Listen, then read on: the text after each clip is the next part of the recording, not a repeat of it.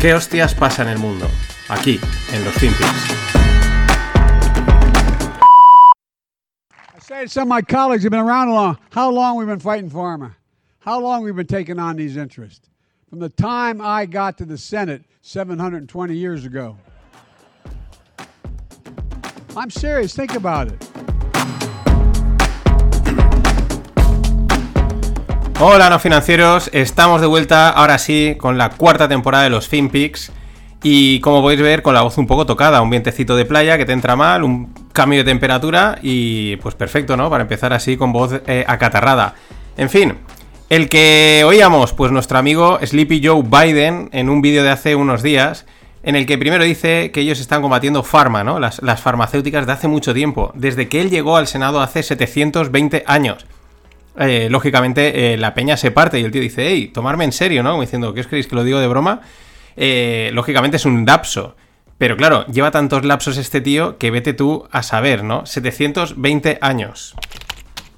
Bueno, bromas aparte, eh, este fin de ha dado una entrevista a CBS News, en un formato que se llama 60 Minutes, y la verdad es que ha dejado bastantes titulares. Vamos con el primero. Mr. President, first Detroit Auto Show in three years. Yeah. Is the pandemic over? The pandemic is over. We still have a problem with COVID. We're still doing a lot of work on it. Uh, it's but the pandemic is over. If you notice, no one's wearing masks. Everybody seems to be in pretty good shape, and so I think it's changing. And I think this is a perfect example of it. El ejemplo perfecto, ¿no? Él ve a la gente en el salón de Detroit del automóvil que no lleva mascarilla, que los ve todos en buenas condiciones físicas y la pandemia se ha acabado, así que ya está. Era tan sencillo, punto. Punto pelota, se acabó. Ahora a por la siguiente movida. Ese es el primer titular, la pandemia y over. La segunda, eh, en relación a la inflación. Mr. President, as you know, last Tuesday, the annual inflation rate came in at 8.3%. The stock market nosedived. People are shocked by their grocery bills. What can you do better and faster? Well, first of all, let's put this in perspective. Inflation rate month to month was just uh, uh, uh, just an inch, hardly at all. You're not arguing that 8.3 is good news. No, I'm not saying it is good news, but it was 8.2 or 8.2 before. I mean, it's not. You maybe I can make it sound like all of a sudden, my God, it went to 8.2 percent. It's, been, it's the highest inflation rate, Mr. President, in 40 years. I got that, but guess what we are? We're in a position where, for the last several months, it hasn't spiked. It is just barely, it's been basically even. And in the meantime, we created all these jobs and, prices. Ahí lo tenéis. Eh, que la inflación solo ha subido by an inch, por una pulgada. ¿eh? Mm, porque ha pasado del 8,2 al 8,3. El entrevistador, lógicamente, le dice, oye, que es que mmm, es la tasa más alta en 40 años. Dice, ya, ya, pero está ahí controlada, ¿no? Está even, está eh, bueno, y hemos creado empleo, hemos creado trabajo, bueno, ya sabemos por dónde van los tiros, ¿no? La inflación va a seguir ahí alta, pero van a justificarte en que realmente no cambia, en que por otro lado están haciendo cositas, en fin. También me llama mucho la atención cuando le contesta y dice, bueno, pero espera, no lo digas así, ¿no? Le dice Biden en plan, eh, que parece que ahora la inflación haya entrado de repente. Hombre, em, si contamos 6-7 meses, es una entrada bastante fuerte. Aunque también hay que entender que la escala de Biden son 720 años. Y bueno, vamos con el, y el tercer titular, que es en relación a Taiwán. What should Chinese President Xi know about your commitment to Taiwan? We agree with what we signed on to a long time ago. And that there's a one China policy, and Taiwan makes their own judgments about their independence. We are not moving, we're not encouraging their being independent. We're not, that's their decision. But would U.S. forces defend the island? Yes, if in fact there was an unprecedented attack. After our interview, a White House official told us U.S. policy has not changed. Officially, the U.S. will not say whether American forces would defend Taiwan, but the commander in chief had a view of his own. So, unlike Ukraine, to be clear, sir, U.S. forces, U.S. men and women, would defend Taiwan in the event of a Chinese invasion. Yes. Yes. Ahí lo tenéis, con ese corte, con ese audio en off que incluían. ¿Por qué? Porque primero, eh, Biden dice que Estados Unidos va a defender a Taiwán ante un eventual ataque con tropas americanas. mm, al contrario de lo que ha pasado en Ucrania, y sin embargo, al mismo tiempo, la Casa Blanca salía a decir que no, que eso no es la política oficial y que realmente tanto la Casa Blanca como Biden dicen que siguen apoyando la política de China de One China, de una China única, que es una forma muy sutil, eh, muy eufemística de llamar, pues, eh, de quedarnos con Taiwán y con todo lo que vimos por ahí, el Tíbet y todo lo que haga falta, todo lo que consideremos China es One China.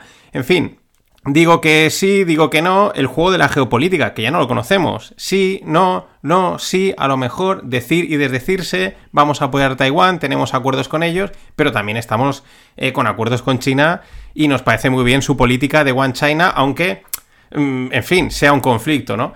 ¿Qué pasa? Pues que el, tema es que sabemos que a Biden se le va, se le va el guion mental totalmente cada dos por tres. Entonces, la pregunta es, eh, dentro de la ida de olla, eh, qué era lo que tenía que decir y qué era lo que tenía que callar. ¿Era lo del One China o lo del Taiwán? En fin, ahí estamos. Pero ¿qué es la siguiente movida a Taiwán? Sin ninguna duda. Eh, siguiendo con Taiwán, un, hecho que ha dado para, para paranoias, ¿no?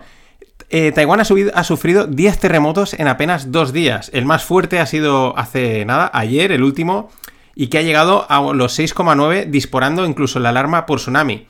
Claro, Taiwán está en el foco, que si China, que si Estados Unidos, toda la movida, y enseguida salen las conspiranoias, ¿no? De, bueno, ¿será China capaz de producir terremotos? ¿Estará atacando ya a Taiwán? Y todo este tipo de cosas que son entre locas, divertidas, o que vete tú a saber, ¿no? Why not?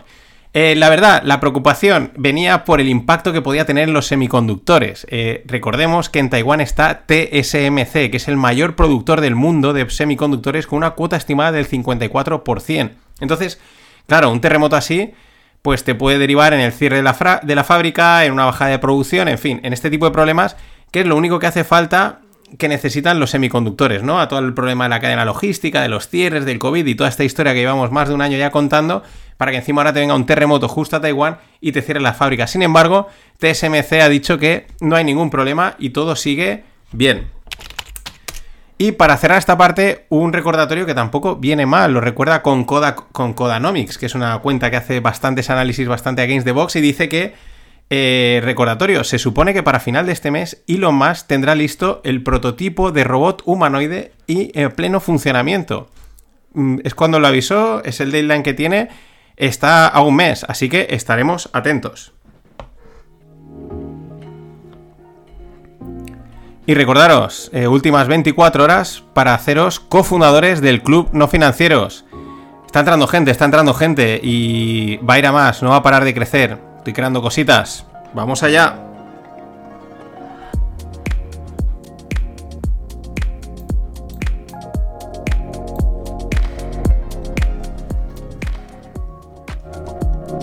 Uh, se me ha ido, se me ha ido ahí el, volumen. Eh, la semana pasada se produjo el esperado merge eh, esperado y aclamado en la red Ethereum. Esta, Ethereum, al igual que Bitcoin, pues funcionaba con el mecanismo de consenso Proof of Work, eh, POW, hasta que ha llegado el merge. A partir de ahora va a utilizar el mecanismo POS o Proof of Stake. Ya os dije la semana pasada que esto os lo tenía que contar, lo tenía que explicar y quería esperarme unos días a ver qué sucedía. Y yo creo que ya han pasado las cosas que tenía que pasar, que era lo esperado. Vamos a explicar primero esto de los proofs, eh, sin complicarnos y sin entrar en aspectos técnicos, ¿vale? Para que, bueno, aquellos que sean muy tequis y tal, que no escuchen porque les van a chirrar los oídos. Pero al final esto se trata de que lo entienda todo Dios. Las blockchains son, en teoría, redes descentralizadas que no dependen de un tercero para que dé fe de una transacción, para que esa transacción se valide. Por lo tanto, si no hay un tercero, hace falta un mecanismo de consenso que valide las transacciones sin esa intervención, ¿no? Por ejemplo, cuando hacemos una transacción bancaria, el banco es el tercero que permite que el dinero se mueva. El banco valida eh, todo el proceso entre las dos partes, comprueba los saldos, las cuentas, las identidades y en última instancia dice, vale, te permito que envíes dinero aquí aquí o que hagas el pago. En fin, hay muchos proofs ofs, tantos como blockchains, porque cada una intenta diferenciarse pues con su estilo. El primero, el original y el auténtico es el proof of work o la prueba de trabajo, que es el de Bitcoin. Resumiéndolo, Muchos ordenadores compiten al mismo tiempo por averiguar la clave alfanumérica que cierra la transacción. Están ahí peleando entre todos. Si la averiguan, se llevan recompensa. La crítica es que este sistema requiere grandes consumos de energía. También que es más lento porque admite menos transacciones por minuto. La ventaja es que es el más seguro y descentralizado. El segundo más conocido es el Proof eh, of Stake, la prueba de partición, podríamos decir, o de pertenencia. Las ventajas e inconvenientes son justo las contrarias prácticamente que el Proof of Work, es decir, el Proof of Stake es más rápido, más escalable, consume menos energía, pero al mismo tiempo es menos seguro y menos descentralizado. Repito, estas son las líneas generales, eh, lo que es lo sencillo. Aquí debate hay el que quieras. O sea, hay gente que dice que sí, que no, que si es más descentralizado, que no sé qué, que si consume o que no realmente no consume tanta energía. En fin, el debate el que quieras. Pero la narrativa general es la que os acabo de contar. Bien, el funcionamiento del Proof of Stake es que eh, las propias monedas se usan para validar. En el Proof of Work son los ordenadores, con lo cual no tienen que tener monedas, simplemente tienen que trabajar. Aquí no, aquí en el Proof of Stake tienes que tener las monedas, las monedas se prestan, alguien las estaquea y cuantas más monedas tienes, pues más probabilidades tienes de validar las transacciones y por lo tanto de cobrar recompensa. Vuelvo a repetir, estoy haciéndolo muy resumido. Entonces, sé lo que estás pensando. El que más monedas tiene es el que manda, es decir, menos descentralización, pero también es el más interesado en que el sistema siga funcionando, por la pérdida que le podría suponer si el sistema se cae, ¿no? Si tú tienes muchas monedas y de repente no valen nada, las has liado. Con lo cual, ahí hay un juego, una teoría de juegos, por, pues bueno, una serie de incentivos. Pero esa es la idea. Y esta es la razón por la que se dice que Ethereum ha pasado de ser más una moneda fiat que una cripto, ¿no? Al cambiar de proof of work a proof of stake. Eh, claro, el que más tiene, más gana, más controla. El tema es que desde el sector Bitcoin, pues siempre tildan a todo de fiat, y porque no llegan a mucho más, así que poco valor tienen esas afirmaciones. Eh, yo lo he dicho otras veces, está por ver qué acabarán siendo todas estas cripto. Yo no me atrevo a decir que sean monedas, ni dinero, ni nada más allá de lo que son, que es un token tecnológico, una serie de, datos. Porque lo que está claro hasta hoy, y los datos están ahí, es que todo lo que se programa desde el mundo cripto acaba siendo lo contrario de lo dicho. Entonces, si dicen que es moneda, pues luego no es moneda. Si dicen que va a pasar esto, luego acaba no pasando. Por eso lo digo. Pero es verdad que Ethereum ha hecho este cambio importante, por lo que hemos dicho. Pasa de un modelo a otro muy distinto que le permite escalar más, consumir menos, pero es menos descentralizado y menos seguro.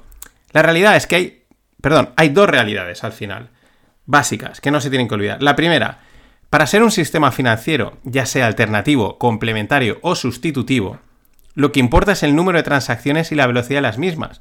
Solo hay que pensar que cada día se producen miles de millones de transacciones en el sistema financiero.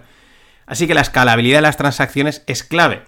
Puede ser todo lo privado que quieras, todo lo super guay, pero como no, como no sepas manejar la millonada de transacciones que se producen por segundo, no vas a ningún lado si quieres ser un sistema alternativo. Yo creo que ese es uno de los movimientos que ha hecho Ethereum. Y, como siempre, no puedes conseguirlo todo. Si quieres ser escalable, pues tienes que sacrificar algo. ¿Qué sacrificas? Pues esa descentralización y esa eh, seguridad. Aunque bueno, mm, ese tercero o esa pérdida de descentralización te puede dar seguridad. Mm, por ahí. La segunda realidad es que el mercado manda, siempre. ¿Y esto por qué lo digo? Porque previo al merch hemos visto, una vez más, la esperanza alcista, ¿no? Los cantos de sirena, es total, no sé qué, ya veréis, fuá, bluff, waf, es que, qué pasada, no sé qué. Y días después del merch, es decir, hoy, eh, pues mm, Ethereum estaba cayendo en el momento en que estoy grabando el podcast en torno a un 10% y Bitcoin también. O sea, es decir, han cambiado totalmente, cada una tiene un modelo de, de validación y sin embargo las dos cayendo. ¿Por qué? Pues porque el que manda es el mercado y el que manda es la liquidez, la liquidez fiat. Punto, pelota. Así que nada, no financieros. Eso es todo por hoy. Always look on the bright side of life. Always look on the light side of life.